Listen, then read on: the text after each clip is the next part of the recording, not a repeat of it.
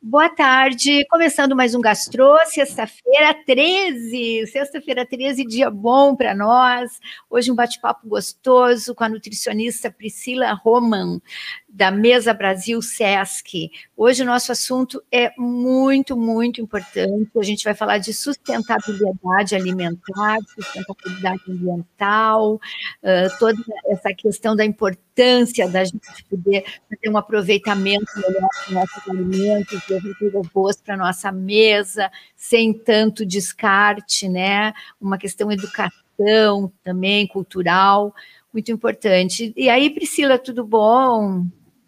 Tudo bem, tudo bem, Clarice. Ah, obrigada, obrigada pelo convite. Obrigada também. E que lindo que eu estou te vendo aí com esse logo atrás, bacana, Mesa Brasil Sesc, um projeto tão lindo, tão importante para a vida da gente. E aí, quanto tempo está na, na Mesa Brasil? Seis anos e meio já trabalhando nesse projeto, né? Sou suspeita para falar, o Mesa Brasil ele é um, um, programa né, de segurança alimentar, como a gente chama, então a gente busca sempre, uh, através de doações de alimentos e da educação alimentar, promover a cidadania e uma alimentação melhor né, para as pessoas que estão numa situação de vulnerabilidade e também né, buscar essa sustentabilidade para toda a população também. E esse ano, Mesa Brasil já atendeu quantas pessoas?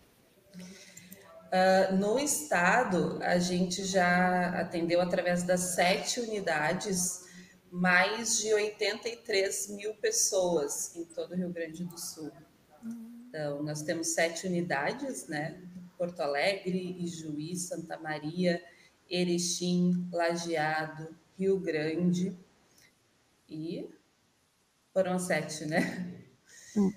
E a gente consegue abranger todas as cidades do estado e conseguir atender a um maior número de pessoas que estão em situação de vulnerabilidade e recebem essas doações das empresas parceiras, né, que ao invés de desperdiçar os alimentos que seriam descartados por não ter mais valor comercial, estarem próximo da data de validade ou né, terem ali uma colheita excessiva, por exemplo, né, a gente hum. direciona para instituições sociais e pessoas que estejam precisando mais nesse momento. Né?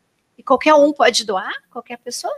Pode, pode, principalmente nesse momento né, de pandemia, que o volume de pessoas que precisam aumentou bastante também, além das campanhas uh, de doações de alimentos que ocorrem continuamente por diversos parceiros no estado. Nós temos também uma campanha de conta corrente. Na, tem um número de conta corrente no nosso site, onde a pessoa pode doar qualquer valor né, de monetário, que são transformados em cestas básicas para a gente fazer essas doações também. Então, 83 mil pessoas beneficiadas esse ano, representa isso quanta, quanto em alimentos? Já foram mais de 1 milhão 91 mil 446 quilos, quilos de, de alimentos distribuídos, né? Hum, Deixaram de ser de desperdiçados ou foram arrecadados para serem direcionados. Que bacana. Priscila, uh, eu acho importante, assim, nesse momento, né, porque uh, se a gente olhar para o lixo doméstico, né, o, próprio lixo, se tu olhar para o teu lado, assim, a gente vê o quanto os alimentos são desperdiçados na nossa casa, né, mesmo que a gente não queira, tu compra, por exemplo, um, um óleo de, de cenoura, a, aquela, aquele ramo vai fora, a, o talo da beterraba vai fora. Então, assim, ó, que de maneira, que maneira a gente poderia dizer, né, para quem está em casa nos assistindo, que a gente pode fazer uso desses alimentos que são importantes, que são, são nutrientes básicos, né, para uma alimentação. De que maneira a gente pode fazer melhor uso dessas coisas que a gente compra todo dia no supermercado? É, primeiramente, a gente tem que provar, né? Uh, provar o que a gente não conhece. porque muitas vezes, né, como tu disseste, eu vejo que tem a rama da cenoura, da beterraba, mas nunca provou, não sabe que sabor tem, né? Então, começa devagarinho, começa provando, fazendo um refogado ou colocando na mesma preparação que tu tá ali uh, produzindo, né, com aquele legume, com aquele vegetal, para conhecer o sabor daquele alimento, né? Porque ele também faz parte do alimento. É que a gente não foi educado a utilizar essas partes, né? A gente aprende lá desde criança que tem que descascar, que tem que tirar a rama, que tem que tirar a folha. Então é comum esse estranhamento, né? Porque não é o, o correto que a gente aprende. Então a primeira parte é a gente se despir desse preconceito, né? Então a gente tem que conhecer, né, e estar aberto a, a, justamente provar esses, esses alimentos. Então, às vezes não tem o mesmo gosto ali, né? A folha da beterraba, ela tem um sabor diferente da beterraba. A folha da cenoura, ela é um pouquinho mais azeda, mais amarga, né? Ela não vai ter um sabor tão adocicado quanto a cenoura mas a gente só vai conhecendo à medida que vai utilizando, né? E vai também vendo os gostos de cada um. Então, a primeira parte, né, é, é sempre a gente, quando for utilizar um, vegetal, utilizar na mesma preparação que se está uh, realizando, né? Então, se eu estou fazendo um refogado, se eu estou fazendo um bolinho, se eu estou fazendo uma receita, de que forma eu posso incorporar essa rama, essa casca, essa folha na receita que eu já estou preparando. Pode ser uma pequena quantidade no início, né? Até justamente para conhecer aquele sabor. E depois, né, à medida que a gente vai se habituando, vai conhecendo mais, a gente pode se aventurar a mais receitas, né? Então, tem receitas específicas uh, de tortas, de bolinhos, de refogados, a gente pode utilizar em diversas receitas, qualquer tipo de rama, qualquer tipo de folha, né? Cada alimento vai ter um sabor específico. Dá para usar a folha da batata doce também, a rama de rabanete, por exemplo, né? Tudo que a gente às vezes olha, a gente pode pensar, será que poderia consumir essa parte, né? porque a gente desperdiça mais de um terço dos alimentos, né? Isso é um, dado da FAO. Um terço dos alimentos que são produzidos são desperdiçados. Então, é muita coisa, né? É muita coisa, né? A gente, vamos pensar. Eu sempre gosto de dar o exemplo da banana, né? Quando a hum. gente compra banana, a gente não tem a possibilidade de comprar banana sem casca, né? e quando a gente vai comprar ela por quilo, a gente paga pelo quilo da, da casca da banana também. Então, esse, esse peso ali que representa um terço, eu estou desperdiçando também em forma de dinheiro, né? Então, um terço lá desse valor que eu comprei, eu também estou desperdiçando, que eu poderia comprar em outros alimentos, né? Então, a gente poderia, por exemplo, não utilizar né, a casca da banana comer com a própria fruta, como a gente uh, comumente né, come a fruta, a banana. Mas eu posso fazer um bolo de casca de banana, eu posso picar essa casca da banana e colocar numa farofa, por exemplo, fica bem gostoso, né? Eu posso fazer um sorvete, uma geleia dessa casca de banana, que ela é rica em fibras. Então, são opções né, de de receitas que a gente pode, ao longo do tempo, ir utilizando essa casca para que ela não seja desperdiçada também, né?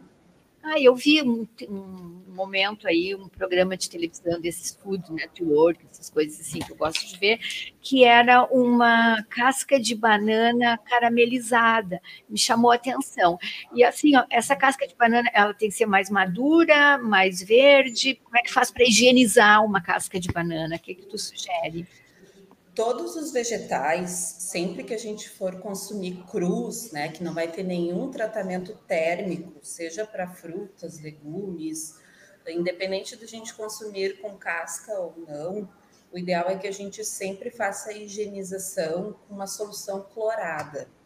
Então, a gente pode utilizar o hipoclorito de sódio, né? Tem tanto em gotas, tem em pó, tem produtos específicos no mercado que a gente pode adquirir, ou a gente pode utilizar a própria água sanitária sem perfume, sem detergente, para fazer essa higienização de forma segura. Uma pequena quantidade uh, é adequada, né? A gente faz a diluição, geralmente, uma colher de sopa para cada um litro de água, coloca numa bacia e deixa os vegetais, frutas de molho uns 10 minutos. Depois enxago, né? Pode guardar os legumes, vegetais, frutas na geladeira ou utilizar já de imediato, né? Dessa forma, a gente já elimina os micro-organismos, né? E não tem risco de, de alguma intoxicação alimentar, de alguma doença transmitida pelos alimentos.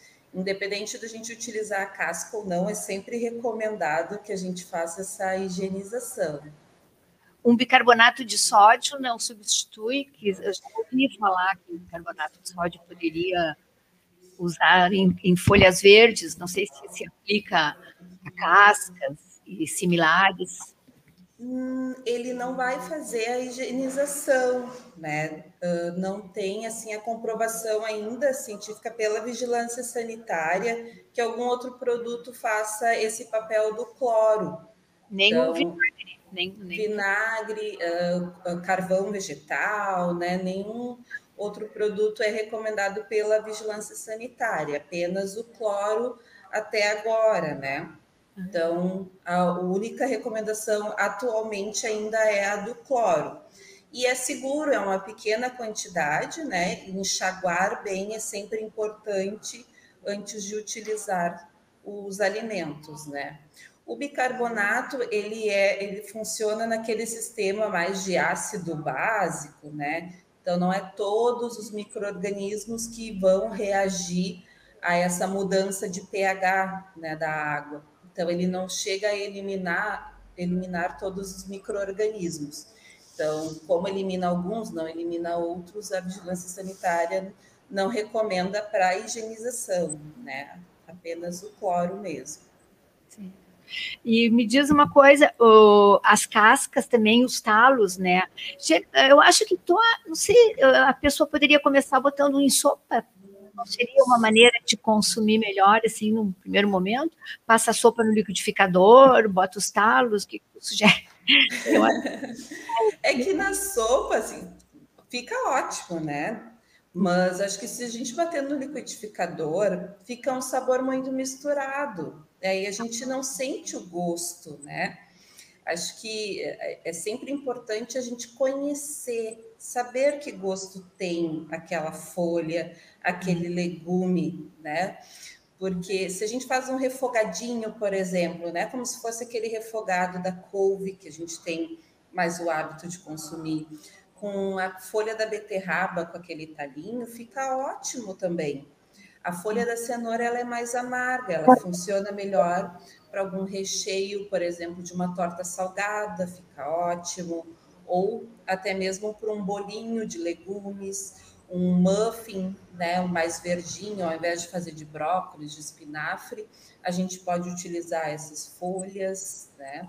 A gente pode pegar as receitas tradicionais que a gente tem o hábito de, de, de produzir e trocar o espinafre, o brócolis, os vegetais né, verdes, por exemplo, que a gente já tem o costume e conhece já o sabor, troca por essas folhas né, e vai aos poucos também incorporando no cardápio do que já vai uh, consumindo, né? E as cascas da mesma forma. A gente não precisa descascar a cenoura, a batata, os vegetais na hora de fazer a sopa, na hora de fazer uma salada de batata, na hora de fazer um purê, né? A gente cozinha uh, aquele legume inteiro, vai cortando, vai preparando a receita, incorporando aquela casca ali junto, não precisa ser retirado, né? Então a gente está ali incorporando mais fibras, não está perdendo nutrientes, não está perdendo parte daquele alimento que também né, uh, iria ser desperdiçado, né? Quando a gente está descascando, a gente está perdendo a polpa ali também. Sim, as pessoas deixam de comer porque não tem alimento, passam fome. A gente tem uma quantidade enorme de lixo, que poderia também o lixo ser amenizado, é todo um processo, né? E, assim, como é uma questão cultural, né? Como tu falasse aí, que eu sugeri a sopa, né? Tu assim, tem que conhecer o sabor do alimento. Então, a gente passa por uma questão de hábito, uma questão cultural. E existe alguma forma, assim, de levar este ensinamento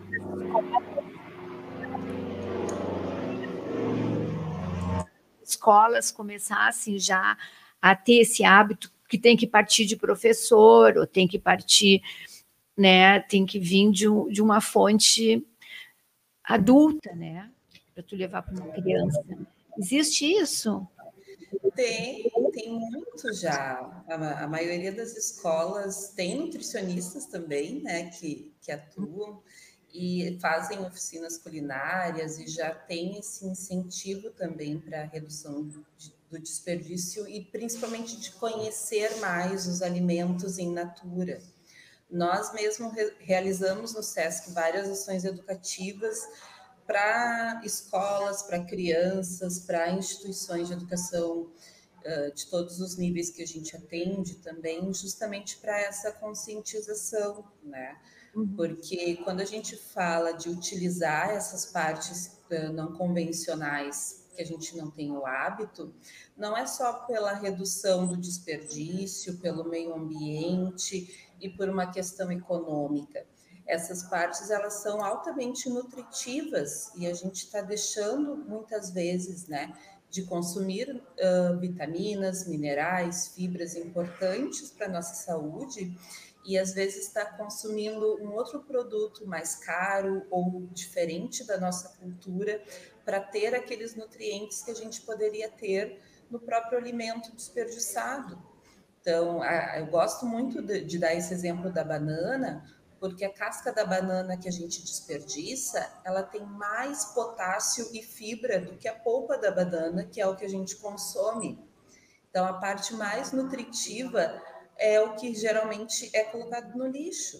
Né? Então, as pessoas têm muitos problemas intestinais, por exemplo, pela falta do consumo de fibras e acha que tem que consumir aveia, que tem que consumir um produto integral, consumir mais produtos uh, industrializados com fibras, quando na verdade, se a gente consumisse mais uh, os alimentos com cascas, com as folhas, com as sementes, com os talos, a gente estaria consumindo todas as fibras que o nosso organismo precisa diariamente.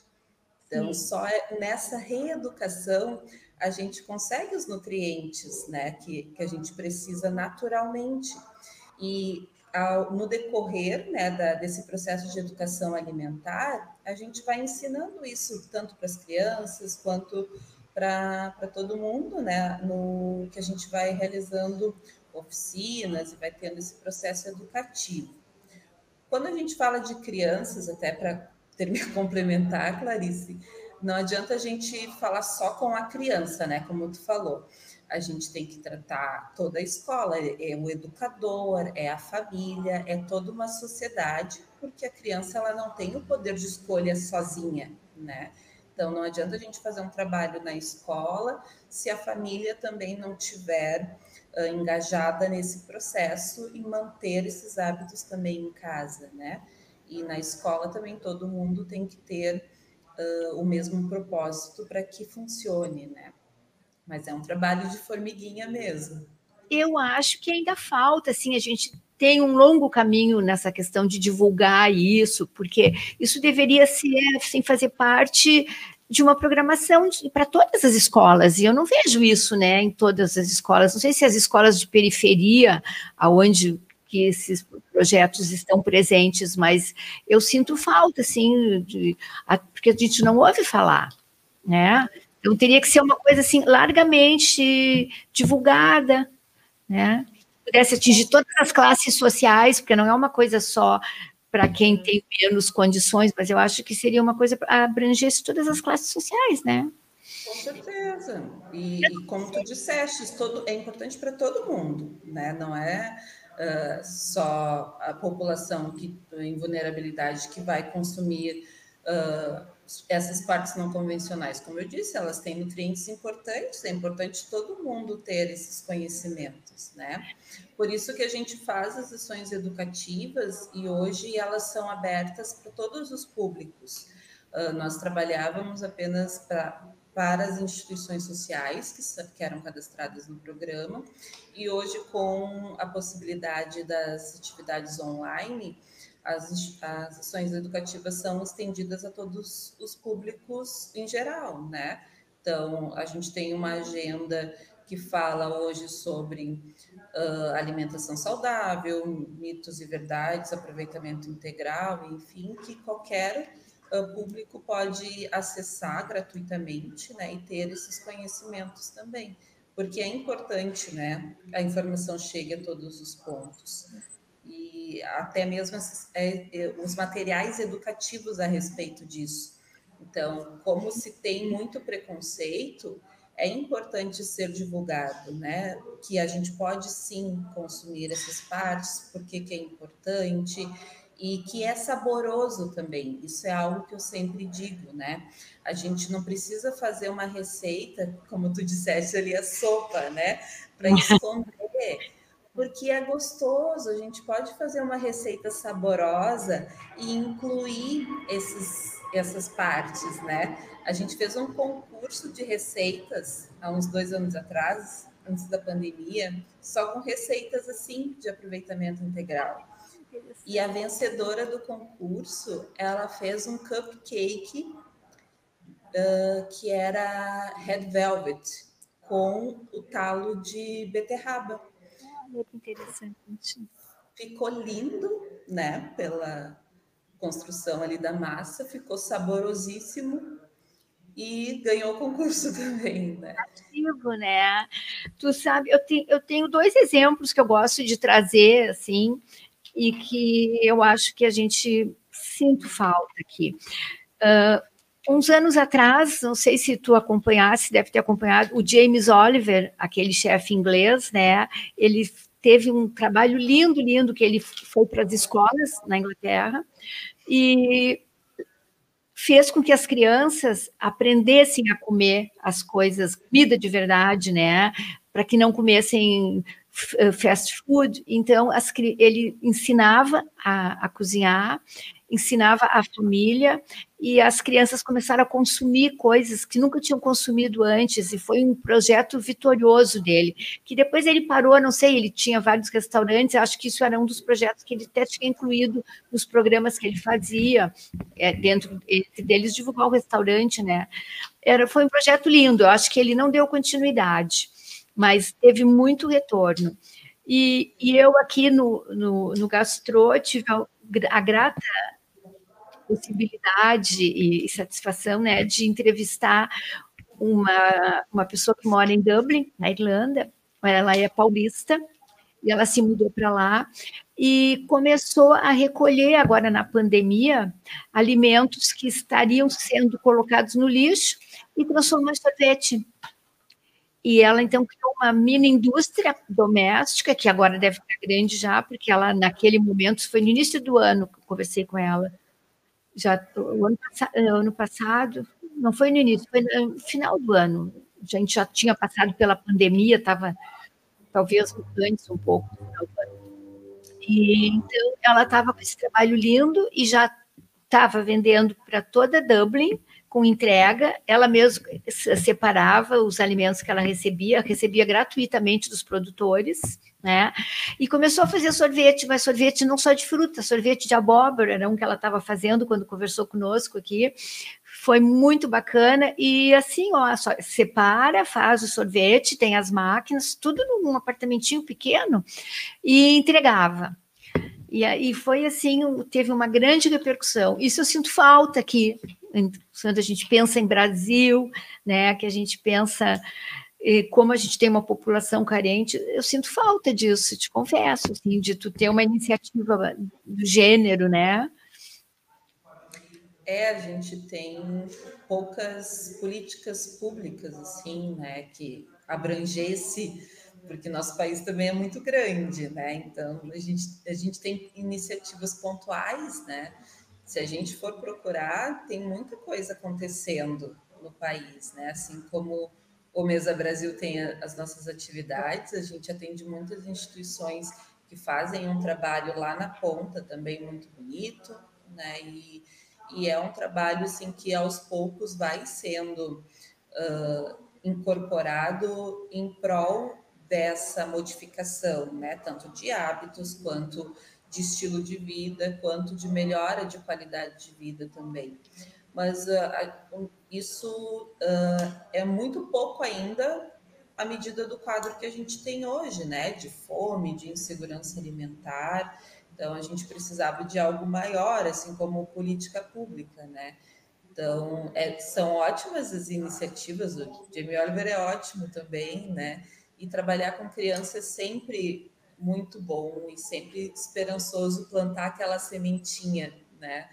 E a gente sabe que um dia vai dar o fruto e a gente está ali sempre uh, pensando no futuro, né? E acho que a educação é sempre esse caminho e, e a gente vai sempre multiplicando esses conhecimentos e trazendo essa esperança assim de que as coisas vão né, melhorar e que a gente pode fazer também né, a nossa parte, a gente pode diminuir o, o desperdício, a gente pode uh, fazer uma doação para ajudar alguém, a gente pode provar os alimentos, a gente pode ter uma alimentação mais saudável, né? Então, aos poucos também uh, é um processo, né? Mas a gente vê iniciativas muito bonitas no país. Tem as, no Rio, São Paulo, tem várias atividades acontecendo também. Como eu disse do Mesa Brasil, aqui no Rio Grande do Sul a gente tem sete, mas o, o, o Mesa Brasil é um programa nacional, ele está presente em todos os estados. Né? Então, é o maior programa de segurança alimentar que a gente tem no país e faz um trabalho enorme, já reconhecido pelo Banco Mundial de Alimentos. Né? Então... Ele começa e não termina, né? Um programa, o programa não tem. Ele começou e, e vai, vai, vai, vai. Sim, desde 2003. Começou em São Paulo e foi se expandindo pelo país todo, né? Então, a gente tem períodos, né, que tem uma melhora, né? no, no cenário, mas que a gente sabe que sempre vai ter a necessidade desse nosso trabalho, né? Mas como eu disse, o nosso trabalho educativo é permanente. Então Sim. esse sempre vai existir e é importante também, né? Eu não sei o que, que tu acha, mas a, a, impressão que eu tenho, se tu concorda comigo, é que a gente retrocedeu um pouco nesse assunto, porque uh, antigamente uh, tu tinha uma mãe em casa que ficava com as crianças, que preparava a comida, que podia estar com a criança ali do lado ensinando. Com uh, a mudança de vida imposta para todos nós, né, em que hoje a mãe também sai de casa, a mulher vai trabalhar, a mulher não, não quer mais estar presente, assim, até por uma questão de necessidade de ajudar o homem, né? No, na, não pode mais, né? Não pode mais. Então, acho que com isso aí se perdeu, porque as, primeiro que fica muito mais fácil tu comprar uma comida pronta, uma comida industrializada. Segundo, tu, é mais fácil tu botar fora uma casca do que tu aproveitar, né? Do que tu ficar pensando o que, que eu vou fazer, higienizar a casca da banana, por exemplo, dá muito mais trabalho. Então, eu acho que a vida moderna impôs uma condição que, nesse aspecto nutricional, a gente saiu perdendo, né? Não sei o que, que tu acha.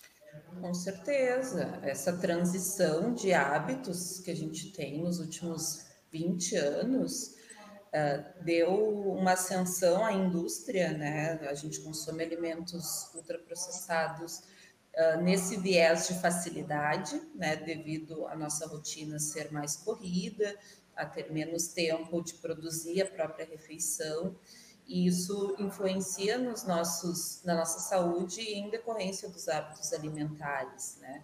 Como Mais doenças também, né? Mais doenças. Com certeza, com certeza mas é, é, é importante também a gente ter né, esse momento de reflexão, né, que não é não é só culpabilizar, né, que é difícil, é difícil, né, e, Só que também tem um, um, momento ali que a gente também precisa parar e, e, pensar que depois a gente vai precisar tratar da doença, né? Como tu disseste. Mas é todo um contexto que favorece essa, essa mudança de hábitos para ruim.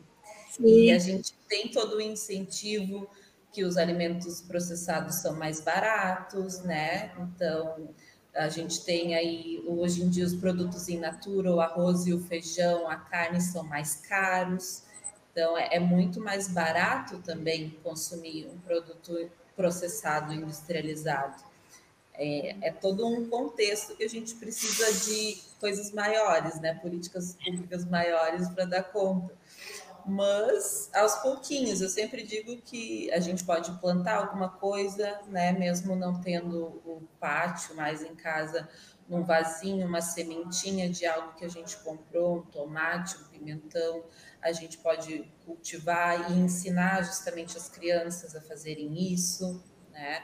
A gente pode ir na feira, comprar produtos mais baratos, conhecer o agricultor, de onde a gente está consumindo os alimentos, né? E entender também que esses produtos processados eles podem uh, serem mais ser mais baratos, mas eles não vão ter, além da qualidade, uma saciedade também grande, né? Que vai uh, manter aquela alimentação por bastante tempo. Então a gente também precisa fazer escolhas melhores, conhecer mais o que a gente está consumindo, né? Mas dentro de um contexto de alimentação saudável, não que a gente não possa consumir os produtos uh, ultraprocessados, né? Mas tentar sempre a redução dentro de um contexto, né? Incorporar mais alimentos em natura dentro do possível.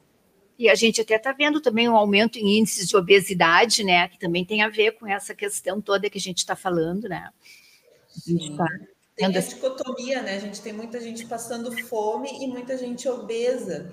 Então é, é complicado, né? Ou quem não está passando fome está uh, na obesidade. Então é, é a, a insegurança alimentar é isso, né? A qualidade do que se consome também. Não é só a fome, mas a gente também tem uma, um problema de qualidade nutricional dos alimentos que são oferecidos hoje, né?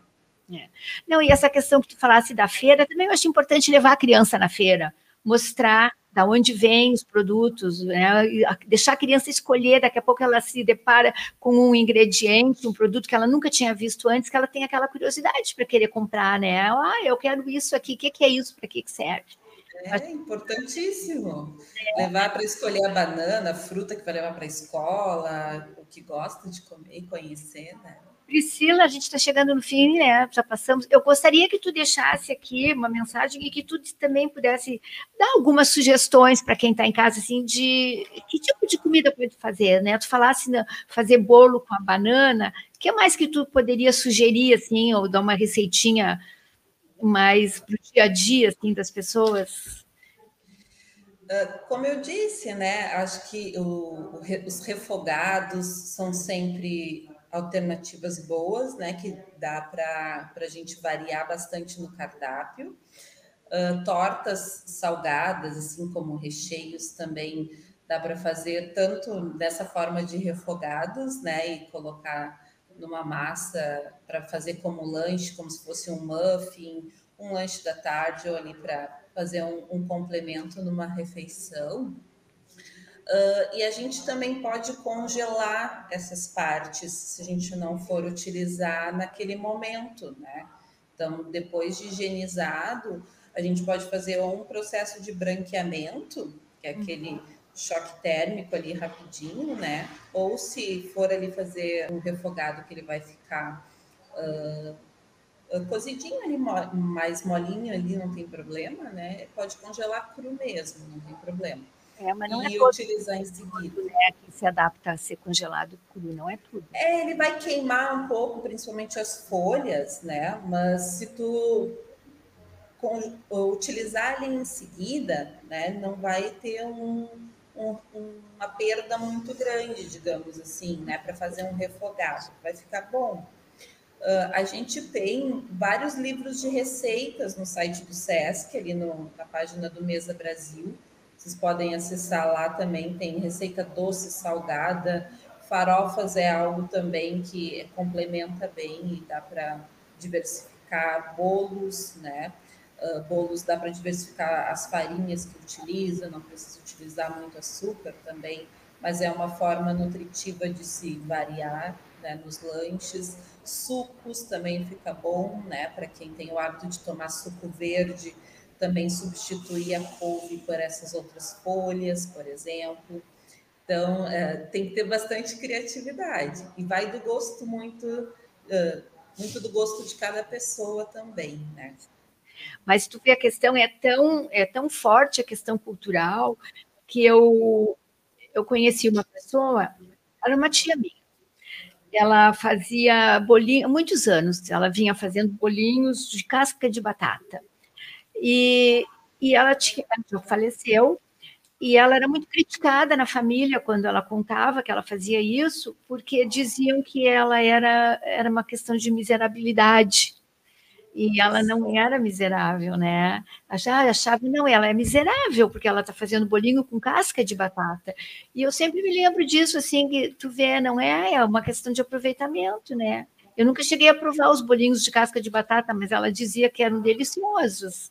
Hoje até me arrependo, porque a pessoa já morreu, tu perde, né? Perde é. a, a referência, daqui a pouco perde a oportunidade das coisas. Então, isso aí é muito é um, é um, exemplo de como as coisas acontecem, né? Um exemplo real, assim. É, e o exemplo desse preconceito, né? De, uh, de achar que não, não preciso comer casca, eu tenho comida, né? Muitas vezes eu escutei isso, não, eu tenho, eu posso comer a comida, não preciso comer a casca. E sim, a gente precisa, porque é importante também, né? Por que, que eu vou colocar nutrientes fora? Se eu tenho o alimento ali completo, né? Eu sempre digo, se veio da natureza dessa forma é por uma razão, né? Ali vai ter uma vitamina, vai ter um nutriente que é importante para o nosso organismo também. Então, é o se despir desses preconceitos e a gente conhecer novos sabores, porque às vezes a gente está dizendo que não gosta, né, de algum alimento, mas não conhece ou nem lembra que sabor tem, né? Então, vamos provar mais, vamos conhecer mais os alimentos. Né? A gente fala tanto de fazer isso com as crianças, mas os adultos também têm que fazer isso, né? Então vamos conhecer antes de julgar, de dizer que não gosta, de que não pode usar, que é ruim, né? Então convido a todos a conhecer mais essas partes, pensar antes de colocar, né, o, uma parte do alimento no lixo essa casca, essa folha, essa semente, esse talo, será que eu não poderia consumir? Que gosto que tem, né? Comecem a provar e a, a sentir mais esses sabores nos alimentos também. Muito bacana. E eu vou fazer um bolo com a casca da banana, depois eu te conto. Ah, eu... fica ótimo. Da banana. E eu me, e eu, eu me lembro da Gisele, Gisele não me lembro sobre, o sobrenome dela agora, lá de Dublin, que ela fez sorvete com a casca da banana. Ela comentou com a gente aqui. Fica ótimo. E, na verdade, a casca da banana, a casca, a casca das frutas, tem a pectina, que é aquela fibra que dá a liga nas geleias e nos, o emulsificante do sorvete, por exemplo, que a gente vai lá e compra separado, né, para produzir a geleia, para produzir os outros produtos que tem naturalmente né? E a gente não utiliza. Então, é justamente isso. Obrigada. Então, a tua, a tua mensagem para as pessoas é, é aqui, experimentem.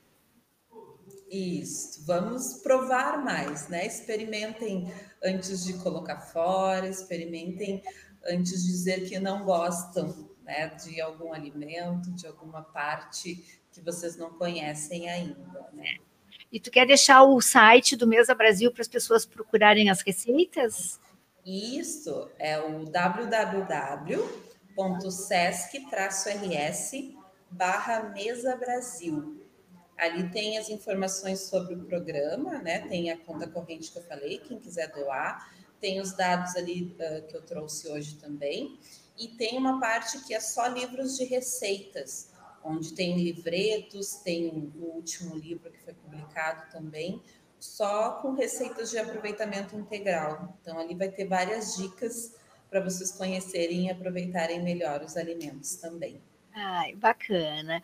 Priscila, vou querer conversar de novo contigo num outro momento. Vou te ligar, vou te contar do bolo de banana que eu vou fazer, né? E aí a gente, quem sabe, já tem mais retorno do Mesa Brasil. A gente já está chegando na metade do ano. De repente, no final do ano, a gente pode fazer um balanço de novo, né? E eu quero te parabenizar por esse projeto lindo, pela tua iniciativa, pela tua atividade, é tão novinha e faz um trabalho tão lindo, tão bacana, um trabalho social que é um olhar, né, as pessoas, a saúde, a vida, tudo. Então, te, te parabenizo pelo teu trabalho e, e de, fico aqui ao dispor também, independente desse balanço que a gente possa vir a fazer mais adiante, se tu tiveres alguma informação que tu queiras dividir conosco aqui, o Gastro tá às ordens. E desejo tudo de bom para ti. Muito obrigada para quem está nos assistindo também, olha aí, eu acho que vamos olhar mais para a nossa mesa, vamos olhar mais para a nossa sacolinha do supermercado, da feira, e vamos ter esse consumo consciente, né, para o bem da gente, da saúde, da bem ambiental, para tudo, né? Tudo isso é muito importante. Bom, muito obrigada. Obrigada, obrigada, Tá? Agradeço a todo mundo que está aqui conosco, te agradeço muito ao Adrian da nossa técnica, Adrian Godagni, e a nossa diretoria aqui da Pres, muito obrigada, e até semana que vem. Tchau.